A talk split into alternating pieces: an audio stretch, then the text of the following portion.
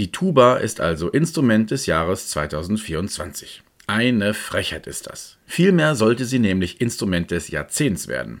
Überhaupt sollte ab sofort jedem Stück, egal wie es besetzt ist, eine Tuba beiwohnen. Sie muss ja nicht immer spielen, macht auch optisch schon was her.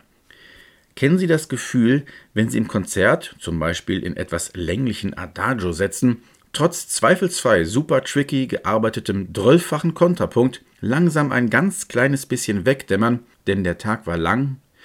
Und dann sehen Sie aus den Augenwinkeln, wie die Körper der Schutzblechfraktion des Orchesters langsam wieder Spannung einnehmen, zu den Instrumenten greifen, einatmen und dann Bäm! Während die Trompeten den Puls in die Höhe treiben, drückt sie so ein Tuberton ordentlich in den Sitz. Als Profi müsste ich natürlich von den Vorzügen der Kargheit halb verhungerter Piccolo-Flötenflageolets in Mittellage schwärmen. Aber was soll's, ich liebe es, wenn ich weggeblasen werde. Mild und leise kommt später. Die Tuba ist noch ein recht junges Küken, auch wenn sie nicht so ausschaut. Hätte Mozart die Tuba gekannt, es gäbe ab Köchelverzeichnis 627 15 Einträge mit Solotuba.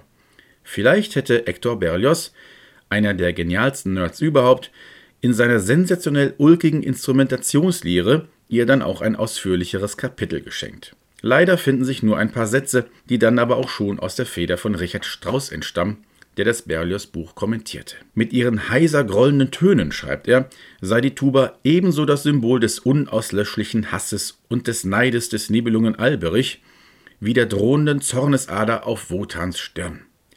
Über die Basstube heißt es später, sie sei in der Tannhäuser-Ouvertüre überhaupt nur in Mezzoforte erträglich. Immerhin wirke sie wunderbar als Ausdruck tierischer Sinnlichkeit im Bachanal der Venusberg-Szene. Der Glitzerkönig Rimsky-Korsakow meint, dass sich die Tuba hauptsächlich zur Verdopplung eigne. Potztausend Kollegen, also bitte Hass, Neid, tierische Sinnlichkeit und horribile Dikto Verdopplung. Noch so ein paar Sätze und ich muss euch wohl leider canceln. Dass die Tuba nämlich nur grollt und drückt und föhnt, ist Quatsch. Wer noch nie eine Solotuba in höchster Lage gehört hat, hat noch nix gehört. Wenn ich vor Orchesterpartituren sitze, dann klebt immer ein Zettel mit dem Paragraph 56b der Lex Campe als Erinnerung darin.